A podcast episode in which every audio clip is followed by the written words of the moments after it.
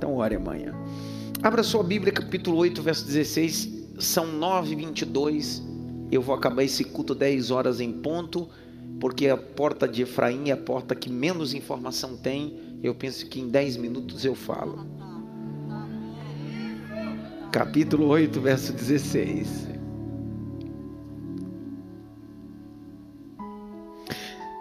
Saiu, pois, o povo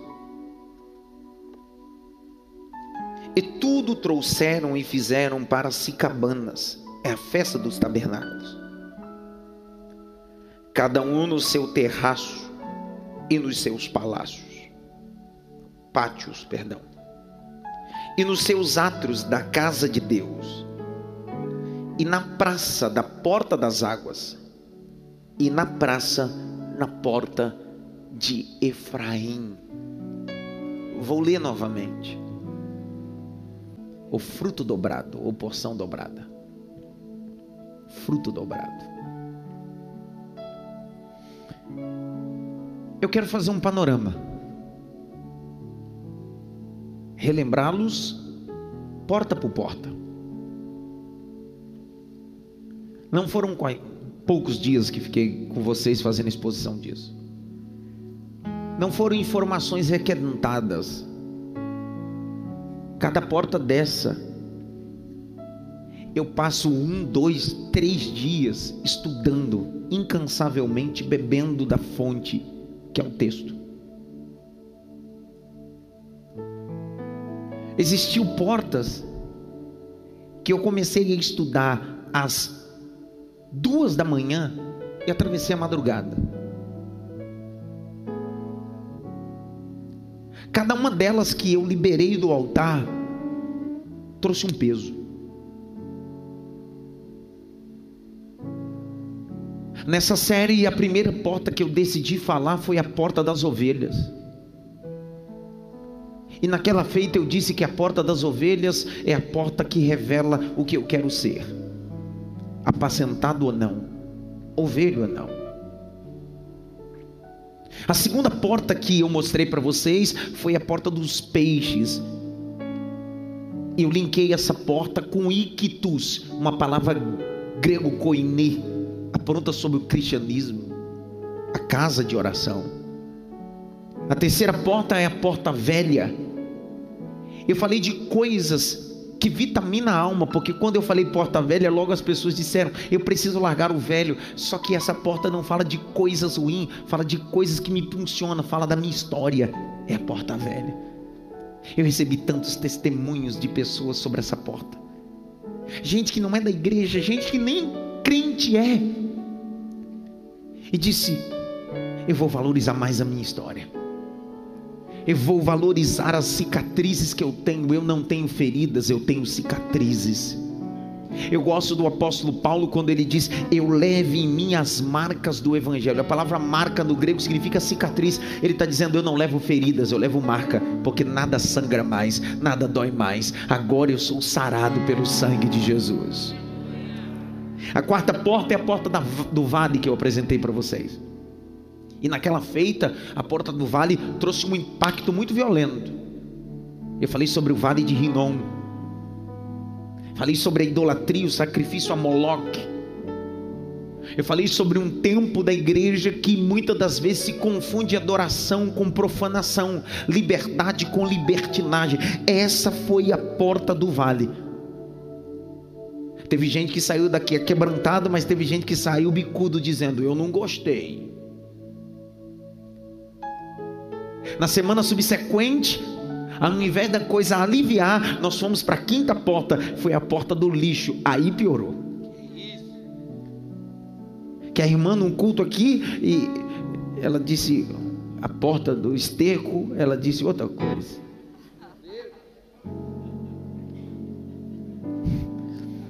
É a porta dos excrementos, a, a porta de estrume, a porta do refúgio, a porta da merda.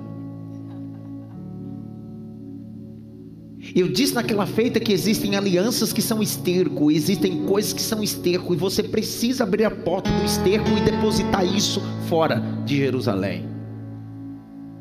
Essa mensagem trouxe tão impacto que no outro dia alguém estava assistindo a mensagem, marcou o gabinete para confessar o pecado. Por quê? Porque a mensagem faz o indivíduo confessar o pecado.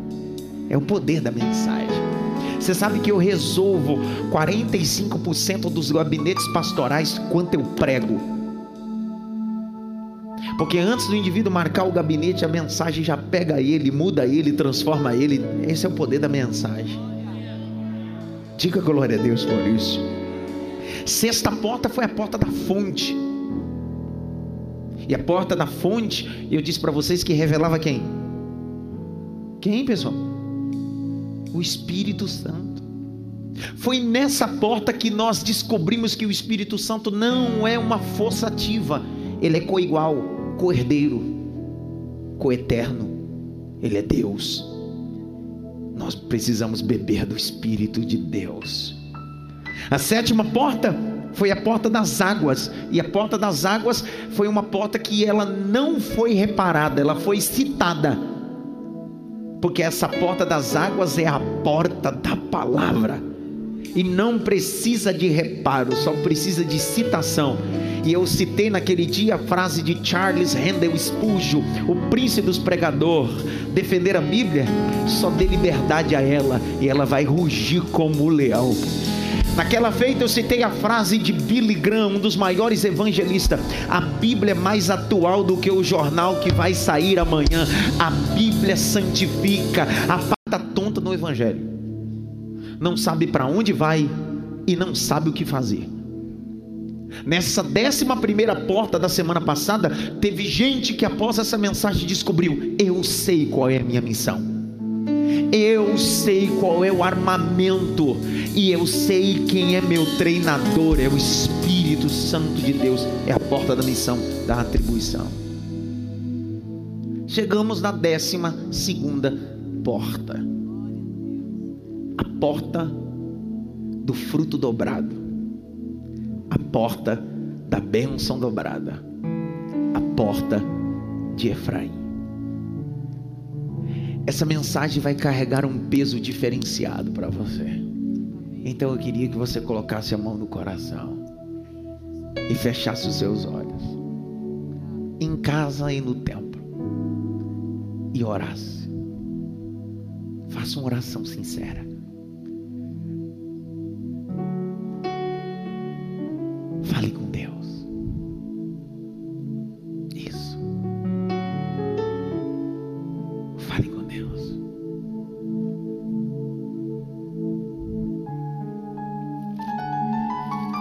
Bem alto, Espírito Santo. Fala que o teu servo ouve. Olhe para cá. Eu disse que preciso terminar às 10 e é o que eu vou fazer. Então caminhe comigo. Deixe sua Bíblia aberta papel e caneta. Vou começar do capítulo 1 de Neemias e vamos seguir fazendo uma síntese até chegar nessa porta de Efraim. O ano é 444 antes de Cristo. Personagem principal desse livro? Neemias. Quantos capítulos desse livro? 13. Quantos versículos? Mais de 400. Um livro carregado de um teor de empreendedorismo, de liderança, de um perfil de um homem que muitas das vezes falta em nós. Eu gosto da expressão de um treinador em alta performance Gilcler Regina, um dos palestrantes muito antigo da nossa nação. Gilcler Regina diz: se você quiser entender sobre liderança, não precisa consultar outro livro. Estude Neemias. 13 capítulos vai fazer de você um líder em todos os setores. Só que nenhum líder começa grande. Todo líder precisa ser forjado. Todo líder precisa entender que restaurar é o propósito real. Por isso que quando você pega o capítulo de número 3 de Neemias, se repete por diversas vezes a expressão restaurou, reparou, consertou, reformou. Porque se alguém quiser fazer algo importante, não começa construindo, começa restaurando, valorizando o que já foi construído. Na vida é sempre mais fácil derrubar e construir um novo. O difícil é valorizar o que já está pronto e aperfeiçoar e melhorar. O maior ponto do empreendedorismo de Neemias é entender isso. Ele não está indo para construir uma Jerusalém, ele está indo para reparar uma Jerusalém. Ele não está indo para derrubar um muro e construir um novo, dizendo eu construí. Ele não está indo para dizer eu vou mudar o nome das portas. Ele está dizendo não, não, eu só vou restaurar a história que já está de pé.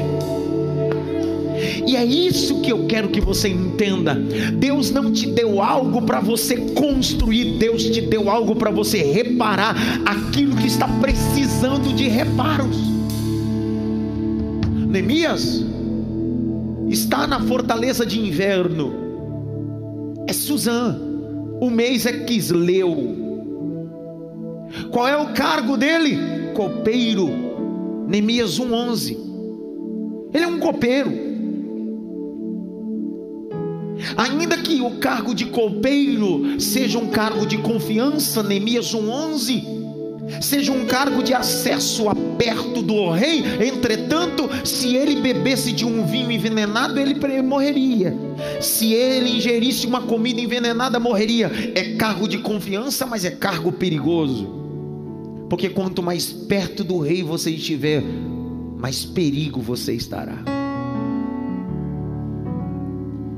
Neemias sai no mês de Quisleu em direção a Jerusalém para restaurar, reparar essas portas e os muros. Sai de copeiro, capítulo 5, verso 14, para governador. Como é que um homem, sendo copeiro, se torna governador? Simples: quem convive com o rei cria maturidade de rei. Quem convive na mesa do rei cria maturidade para liderar. Quem convive na mesa do rei cria maturidade de correr o risco. Então Neemias estava dizendo: Antes eu vivia na mesa do rei e poderia ser meu único dia, então viverei o governo que o meu rei colocou nas minhas costas e vou governar. Estou liberando a primeira palavra. Nesses 12 terças-feiras, Deus preparou você para um ambiente de copeiro para governo. Vou falar de novo. Para um ambiente de copeiro para governo. Porque você achou que foi preparado só para cooperar, mas você foi preparado para governar. Ei, irmão. A palavra governar é a primeira função que Deus dá ao homem. Quando Deus cria Adão, a palavra Adão é hebraica Adamar, aquele que veio da terra, vermelho, Adamar. Deus criou um homem só para sobre a narina do homem, e Deus disse: governe sobre tudo. Quando o homem peca, o que o diabo tira do homem não é a vida só, é o governo. Só meu Deus, só foi dois. Toda vez que você olha no cenário bíblico, um homem voltando ao governo, é a imagem do velho Adão sendo restaurada. Quando você vê na Bíblia Daniel chegando na Babilônia, num grupo de jovens, e de repente ele se torna governador de 124 províncias, é o céu dizendo: Eu vou restaurar o homem, eu fiz o homem para governar. Quando você vê um José chegando aos 17 anos como escravo, sendo vendido no Egito, e aos 30 anos de idade interpreta o sonho e vira governador, é Deus dizendo: Eu fiz o homem para governar só que Jesus veio à terra e quando Jesus é morto, ressuscita ao terceiro dia, ele desce ao inferno e diz para a morte para o inferno: me dá a chave, porque o tempo de governar chegou. Governo.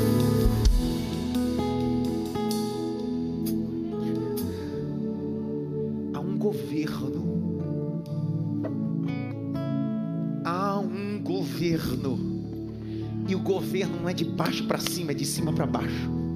Que raiva! Irmão, não é um governo só terreno, é um governo espiritual. Ele me fez se assentar entre principados e potestade e governar com ele, reinar como tem três pegou isso daqui. Como assim, pastor? É governo que você não precisa gritar, não precisa dizer eu mando, eu faço, não. É o governo tem uma autoridade. Quando Jesus chegou em Gadara, quando ele colocou o pé em Gadara, o governo era tão pesado que o endemoniado disse: chegou o governador, chegou a autoridade, chegou aquele que pode governar tudo. Levante a mão direita, rapaz. Deus está te entregando governo essa noite. É governo em casa, é governo na sociedade, é governo na rua, é governo. Deus está entregando o governo, é liderança, é governar. A Bíblia diz em Ezequiel capítulo 1 que quando Ezequiel tem uma visão de os seres viventes, cada um deles tem quatro faces. Quantas faces? Quatro. A Bíblia diz: face de homem, face de boi, face de touro e face de leão. São quatro faces. Face de homem fala da inteligência. Face de boi fala de força. Face de águia fala de renovação. Só que face de leão fala de governo.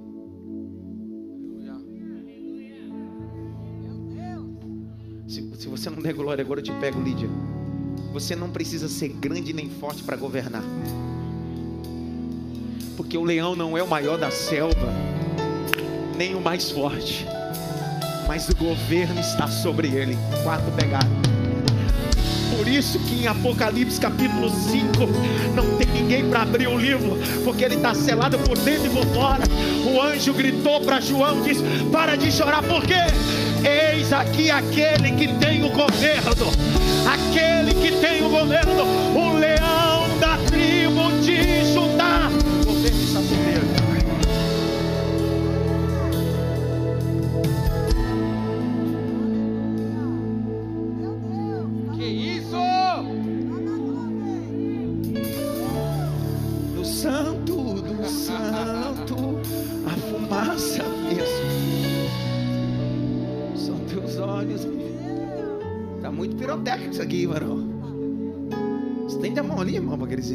Estende a mão ali. Espírito da, da fumaça, sai. Bem alto, governo. Capítulo 1, verso 11, ele sai como copeiro. Capítulo 5, verso 14, ele é governador. Ele é o quê? Ele é o quê? Esse Neemias entende que tem uma missão. Que missão? O nome Neemias no hebraico é consolação. Ele é o tipo do Espírito. Vi o meu Deus por ali. Por que, que Deus está levando Neemias para restaurar? Porque Neemias é o tipo do Espírito. Num ambiente de calamidade, sempre haverá consolação. No ambiente de destruição, sempre haverá o consolador. Eu vou liberar de novo. Carlinhos, era para você ter dado glória a Deus. No ambiente das portas queimadas, dos muros vendidos, Deus olhou e disse assim: Eu vou enviar o consolador para Jerusalém. Eu vou enviar o consolador para Jerusalém. Eu vou enviar o consolador para Jerusalém. Levante as suas mãos para o alto, em casa e no templo, mais alto que você pode. Mais alto que você pode. Pelo menos cinco segundos. Diga glória a Deus, porque Deus está te enviando como consolador para sua casa, para sua família, para o teu trabalho, para essa sociedade.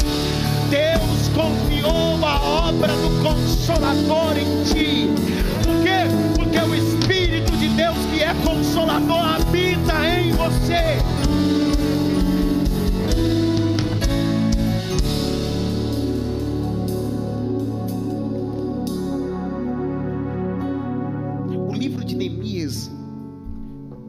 Vai revelar uma coisa, pergunte qual? Não dá para reconstruir só com colher cimento.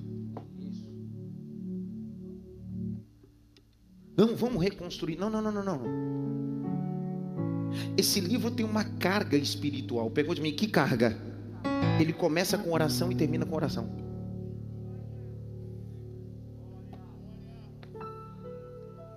Então não dá para extrair desse livro ideias coaches de treinamento se você não tiver uma vida de oração, porque isso aqui não é receitinha, isso aqui é vida.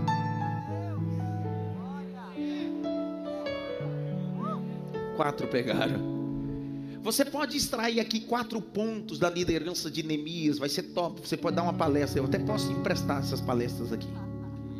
Só que não adianta você falar de uma coisa se você não tiver vida de oração, porque para restaurar Jerusalém precisa ter vida de oração. Por isso que Neemias está dizendo: um grande líder é feito do relacionamento que ele tem com seu Deus. O livro começa orando e termina orando. Se eu ler isso aqui, você não der glória, eu te pego agora. Capítulo 1, verso de número 4. Capítulo 1, verso de número 4. E sucedeu que ouvindo eu estas palavras, sentei e chorei e lamentei por alguns dias, e estive jejuando e orando perante o Deus do céu. Ele começa o livro dizendo: Antes de eu pegar na porta, antes de eu pegar no muro, eu vou orar, porque a oração vai vitaminar, a oração vai me dar autoridade. Só que ele vai terminar o livro, capítulo 13, capítulo 13, capítulo 13, verso 29 e 30. Lembra-te deles, Deus meu, ele está orando contaminar o sacerdote e também um conserto do sacerdote Assim, a limpai de todos os estranhos. Neemias está dizendo: Eu comecei orando, vou terminar orando, porque o mais importante não é a porta, nem o muro, o importante é o Deus da porta, o Deus do muro. Nada do que você viver e nada do que você ter será mais importante do que o Deus você serve.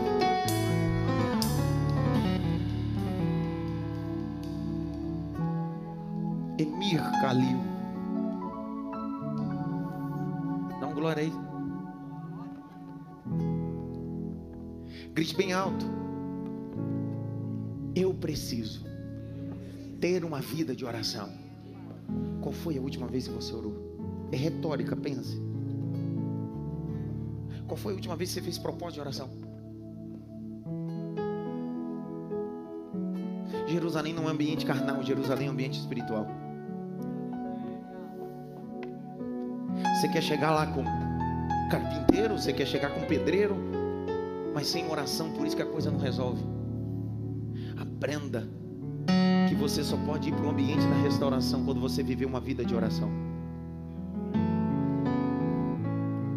Grite bem alto, Efraim é a porta importante. Que porta é essa? Efraim é o filho mais novo de José.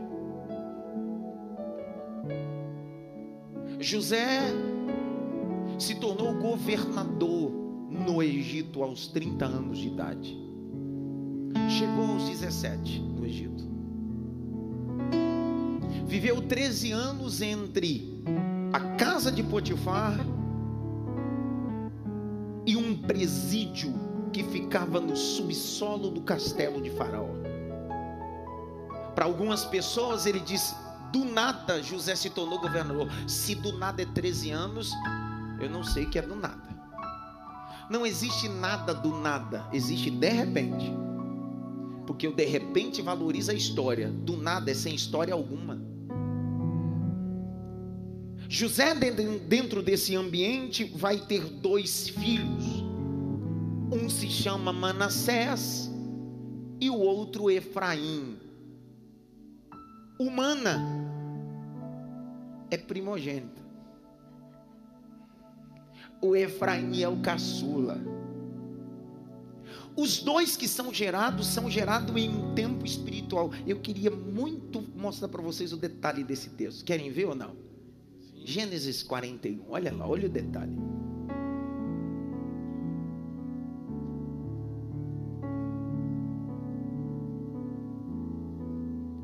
Quarenta e cinquenta, cinquenta e um. Olha o detalhe. E nasceram a José dois filhos antes que viesse o ano da fome. Pegou um ali. Olha o detalhe do texto. Antes de vir a fome, eu vou fazer você gerar.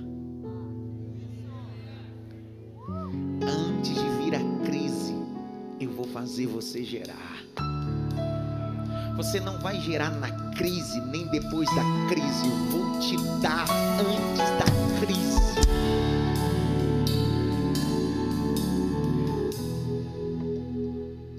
E lhe deu a Zanete, filha de Potífara, sacerdote de On. E chamou José o nome de, do primogênito Manassés, porque disse: Deus me fez esquecer de todo o meu trabalho, de toda a casa de meu pai. E o nome do segundo chamou Efraim, porque disse: Deus me fez crescer na terra da minha aflição. O que é a porta de Efraim?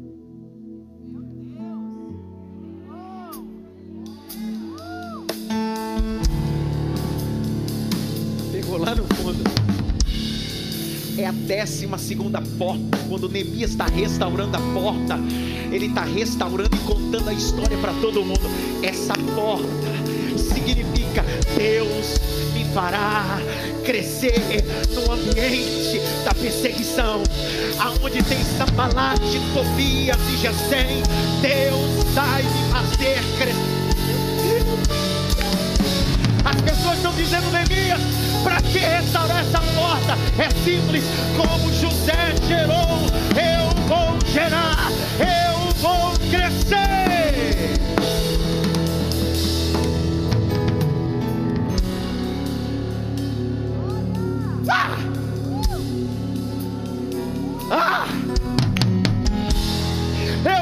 Que você já passou na porta do lixo, na porta do vale, na porta do peixe, na porta da água, mas hoje Deus está te convidando.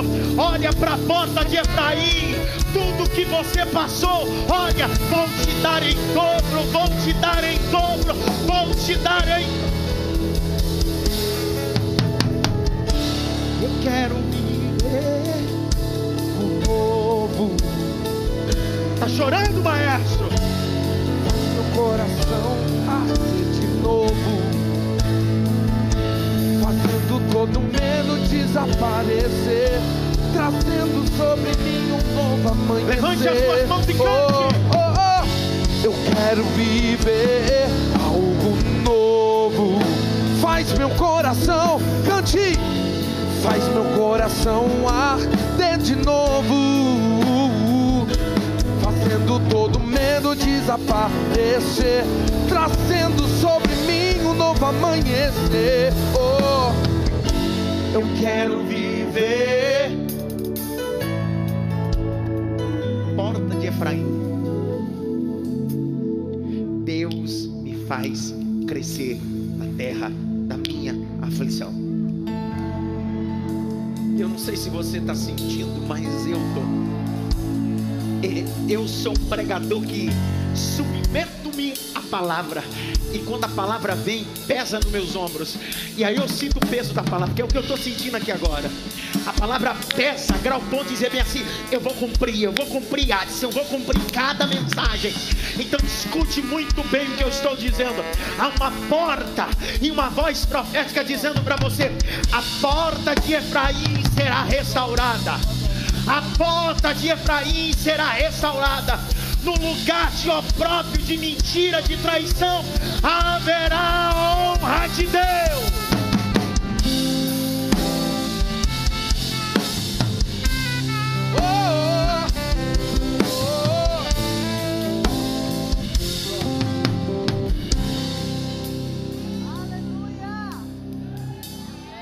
Eu tenho seis minutos, seis, seis. Eu tenho seis minutos para começar a mensagem. Seis. Seis minutos. seis minutos. Mais seis minutos. Nilza, corre, Nilza. Agora o negócio ficou longe agora, Nilza. Porta de Efraim. Porta da benção dobrada. Quem? Pastor Fausto. Cara, eu tô eu, todos esses dias nessa porta. Quando eu tô lendo o texto e fui abrir um atlas de arqueologia bíblica. Eu fui ver dentro do mapa de arqueologia bíblica essa porta de Efraim, ela dá acesso a um ambiente novo em Jerusalém.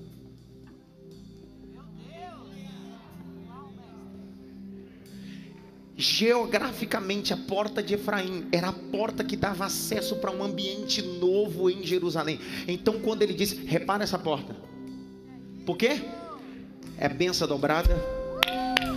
Deus vai me fazer crescer na terra da aflição, mas quando eu passo por ela, eu vou para um ambiente novo Será que é coincidência? Não, mano, não pode ser coincidência. Primeiro que eu não acredito em coincidência, eu acredito em cristocidência. A porta de Efraim se abriu. A porta de Efraim se abriu. Só que é isso. Geograficamente, quando foi divididas as terras,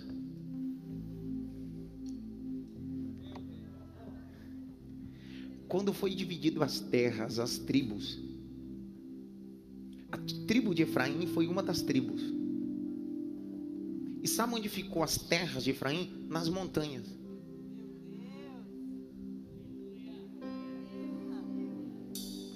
Quem passava pela porta de Efraim precisava entender: não é tempo de vale,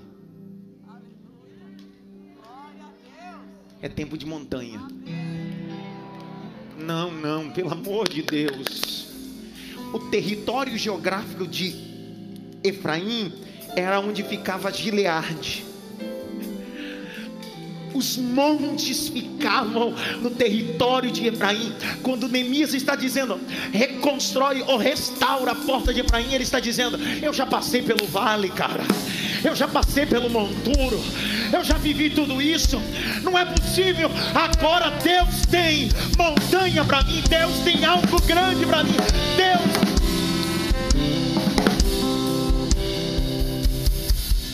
Miralva, você ficar em pé, Miralva, ter recebido essa palavra, porque Deus está levando a gente para um tempo de Efraim.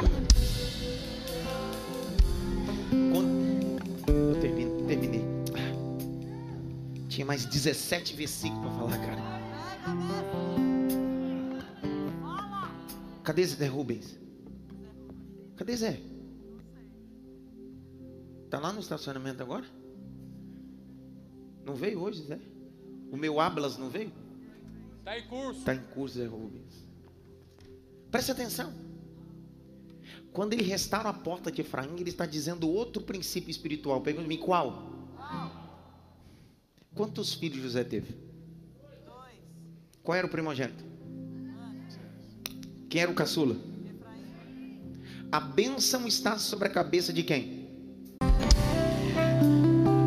Capítulo de número 48, verso de número 13. Eu vou ler, eu vou ler, vou ler, vou ler. Não, não vou ler, não. Vocês estão com o microfone aí, não? Meu Deus, cadê o microfone do povo? Lê, Clebinho. E tomou José a ambos, a Efraim na sua mão direita à esquerda de Israel, e Manassés na sua mão esquerda, à direita de Israel, e fê-los e, e fê chegar a ele. Presta atenção.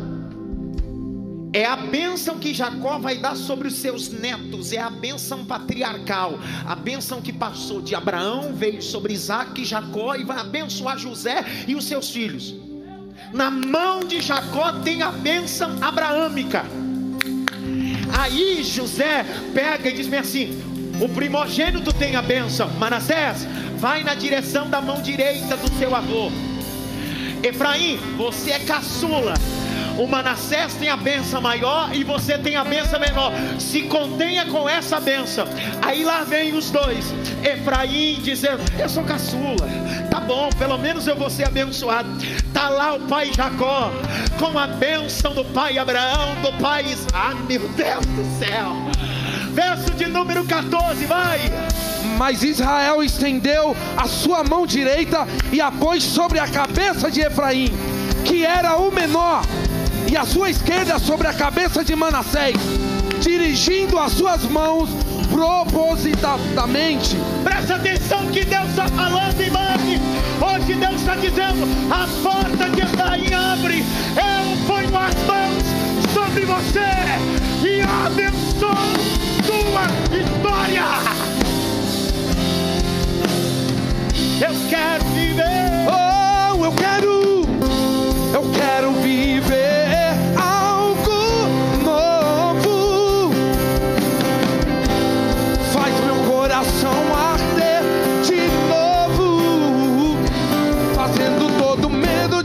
desabafar. Cante.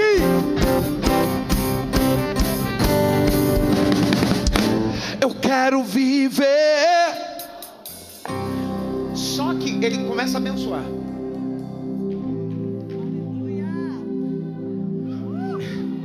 Imagina que aqui tem Manassés, ó. Manassés está vindo do lado direito. Imagina que aqui está vindo Efraim. É essa posição. Só que José está dizendo: é assim, pai, que tem que abençoar. Jacó disse: não me ensina a abençoar. Eu abençoo quem eu quero. Eu levanto quem eu quero. A obra é minha. O reino é meu. Eu levanto para confundir. Eu levanto um dislexo. Eu levanto um improvável.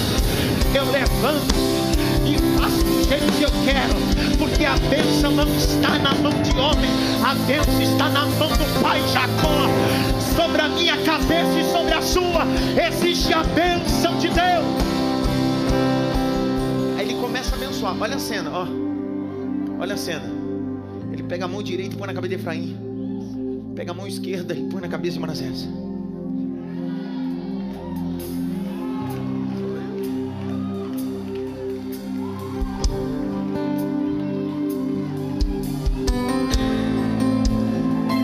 Dá licença, cara. Eu vou fazer de novo. Lá vem José e diz assim: Papai, tem que abençoar assim. Jacó disse: Não, meu filho.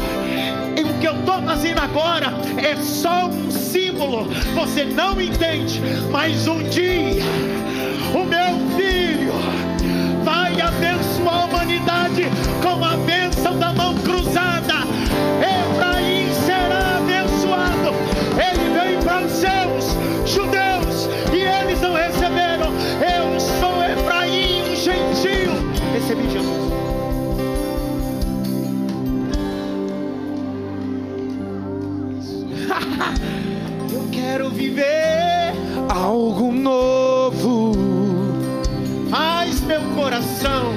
Faz meu coração arder de novo, fazendo todo medo desaparecer, trazendo sobre mim um novo amanhecer.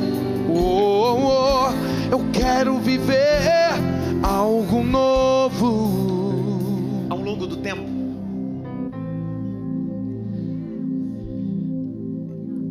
Efraim vai se apostatando.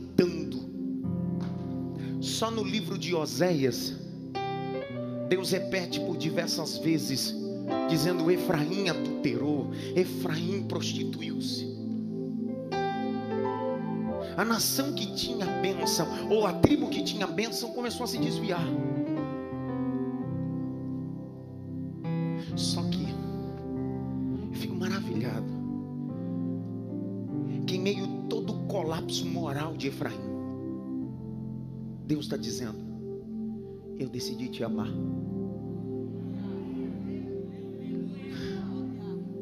Que amor é esse? E meio os diz, ó irmão, deixa eu te falar uma coisa. Quem era da tribo de Efraim? Josué. Da tribo de Benjamim, Débora. Benjamim não, Efraim. Da, da tribo de Efraim, Josué. Da tribo de Efraim, Débora. Da tribo de Efraim, Samuel. Da tribo de Efraim, Jeroboão, o primeiro rei de Israel. Na divisão que houve. Você sabe, nas terras de, ben, de Efraim, sabe qual era a terra que existia lá? Betel.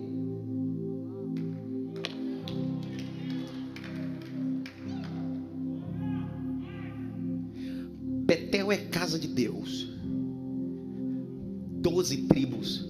Cada tribo tem sua terra. Só que Deus decidiu fazer a capital da adoração dentro do território de Efraim.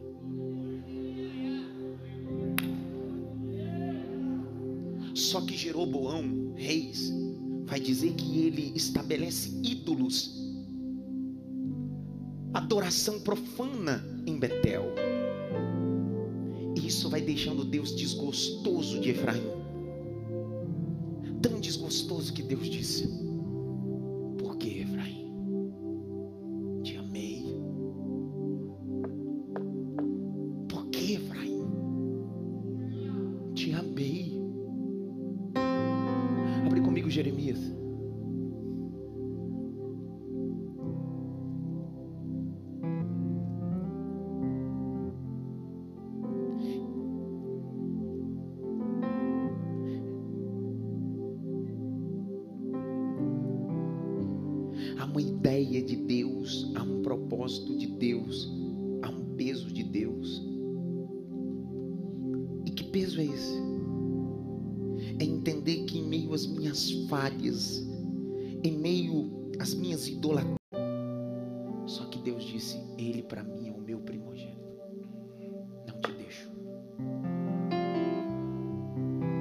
Um belo dia vem Jesus. E antes de ser preso e crucificado, ele disse: Eu preciso passar em Efraim.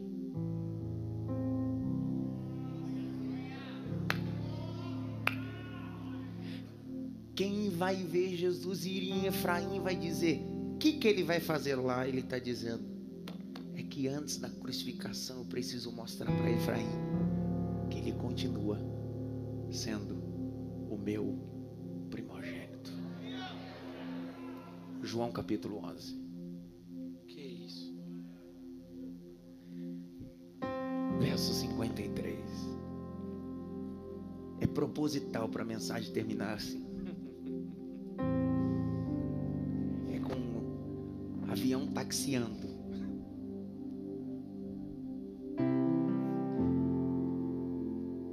Desde aquele dia, pois, consultavam-se para matarem. Jesus, pois, já não andavam manifestando entre os judeus.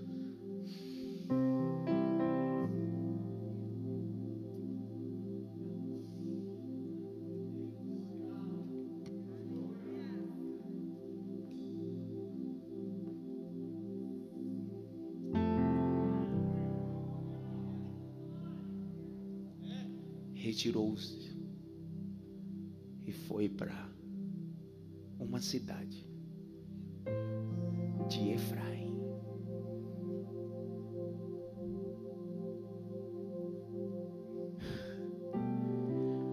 O texto grego não está escrito assim no interlinear.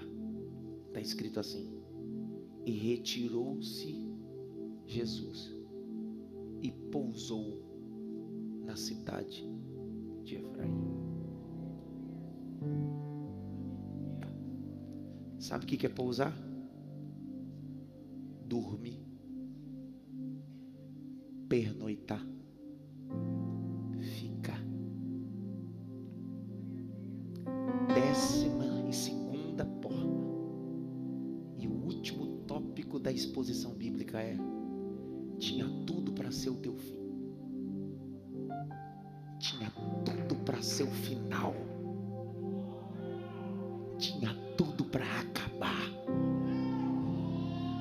não te abençoei com a bênção dos homens.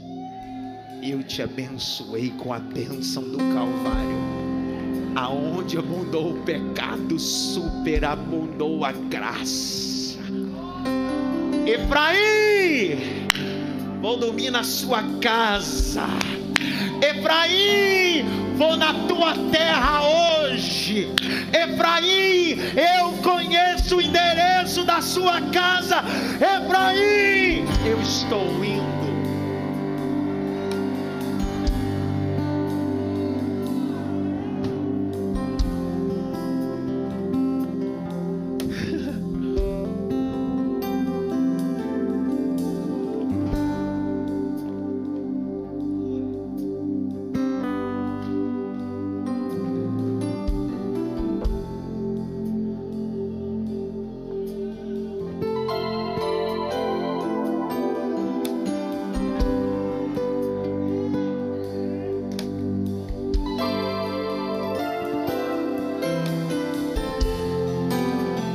Todo mundo tem glória, só dá glória quem é de Efraim. Só dá glória quem entendeu que a bênção não é dos homens, é a bênção da mão cruzada, é a bênção da cruz, é a bênção que seria para Manassés e decidiu bater em você.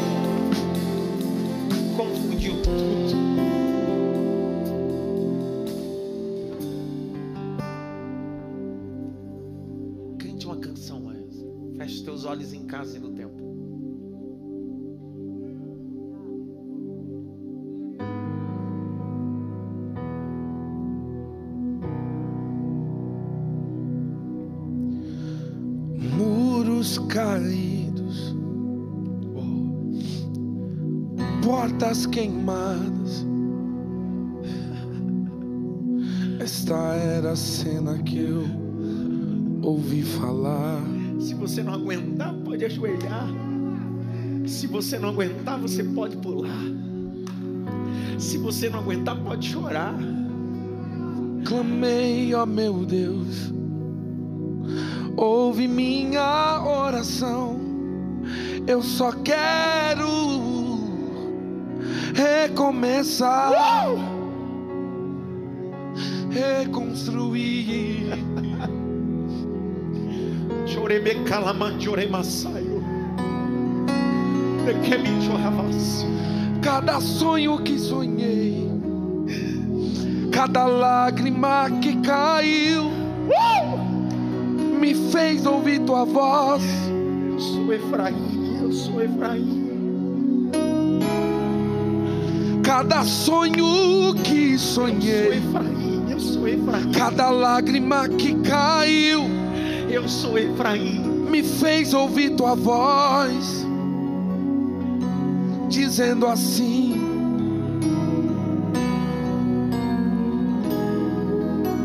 vai te visitar, Efraim. Tudo novo, de novo. Jesus vai te Eu visitar, vou Efraim. reconstruir. Tudo novo, de novo. Tudo novo,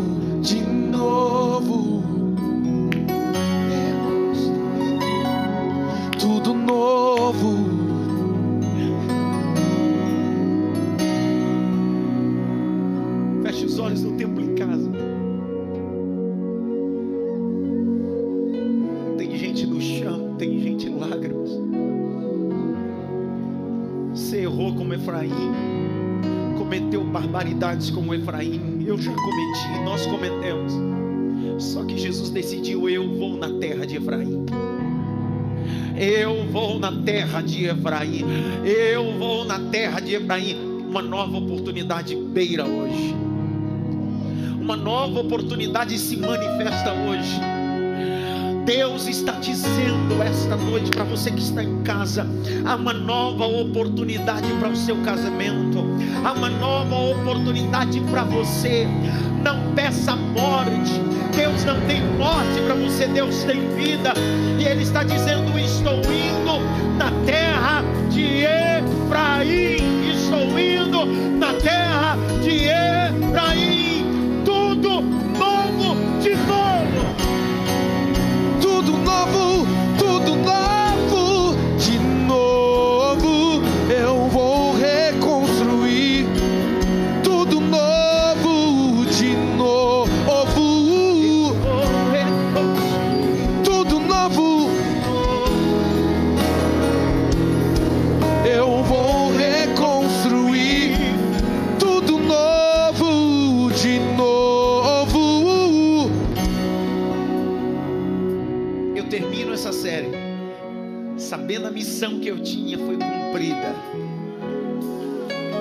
atalaia da minha geração, eu fiz o que Deus me mandou. Passamos cada porta, recebemos o peso de cada revelação. E a última, poxa,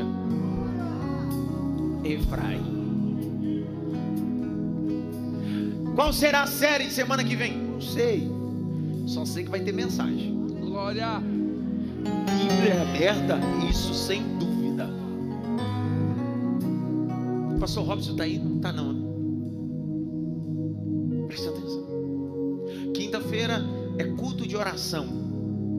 Só que nós faremos a nossa próxima quinta-feira ainda em nossas casas, orando no nosso lar. Igreja forte não começa no templo, começa em casa. E alguém pergunta por que, que a igreja em Maf tem crescido tanto? É porque a gente decidiu crescer de casa para o templo, não do templo para casa.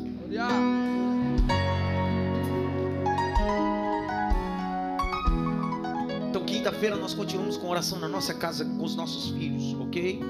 Domingo, pastor, como vai acontecer o culto? Eu não sei ainda. Então, primeiro vai ter o decreto, vai ter o julgamento amanhã. Dependendo do julgamento, possivelmente ser só live, ok? Se mandar fechar as igrejas, nós estaremos no canal junto pregando a palavra de Deus. Se for aberto, se for aberto domingo, eu vou fazer dois cultos, às 10 e às 19, para dar todo mundo para vir para. Diga glória a Deus por isso. Glória. Posso pedir uma coisa? Quando você sair à direita, não faça aglomeração, não toque ninguém, não abrace ninguém. Todos os acessos estão fechados para salinhas porque nós estamos em reforma ainda, então tem muita coisa para ninguém se machucar. Então, infelizmente, não dá para ver tudo. Deixa as coisas melhorar e você terá acesso por tudo, ok? Os banheiros estão do lado esquerdo, ainda estão finalizando, então até o próximo culto nós estamos utilizando banheiros improvisados no galpão anexo, feminino e masculino. Os banheiros novos são aqueles ali chique, topzera. Então, daqui uns Olha o Leandro, a cara do Leandro. Boa, é só o Le- Leandro não, cadê o Claudemir também, né, Leandro? É. É. Então eles estão finalizando aí, porque a obra é chique, toda obra chique, bonita, tem que ser com os mínimos detalhes, ok? Então, é, vamos seguir cultuando e adorando a Deus. Levante as suas mãos para o alto. Que a graça do nosso Senhor e Salvador Jesus Cristo, o grande amor de Deus Pai, a consolação e a união do Espírito Santo, seja com todos, os que estão aqui no templo e os que estão em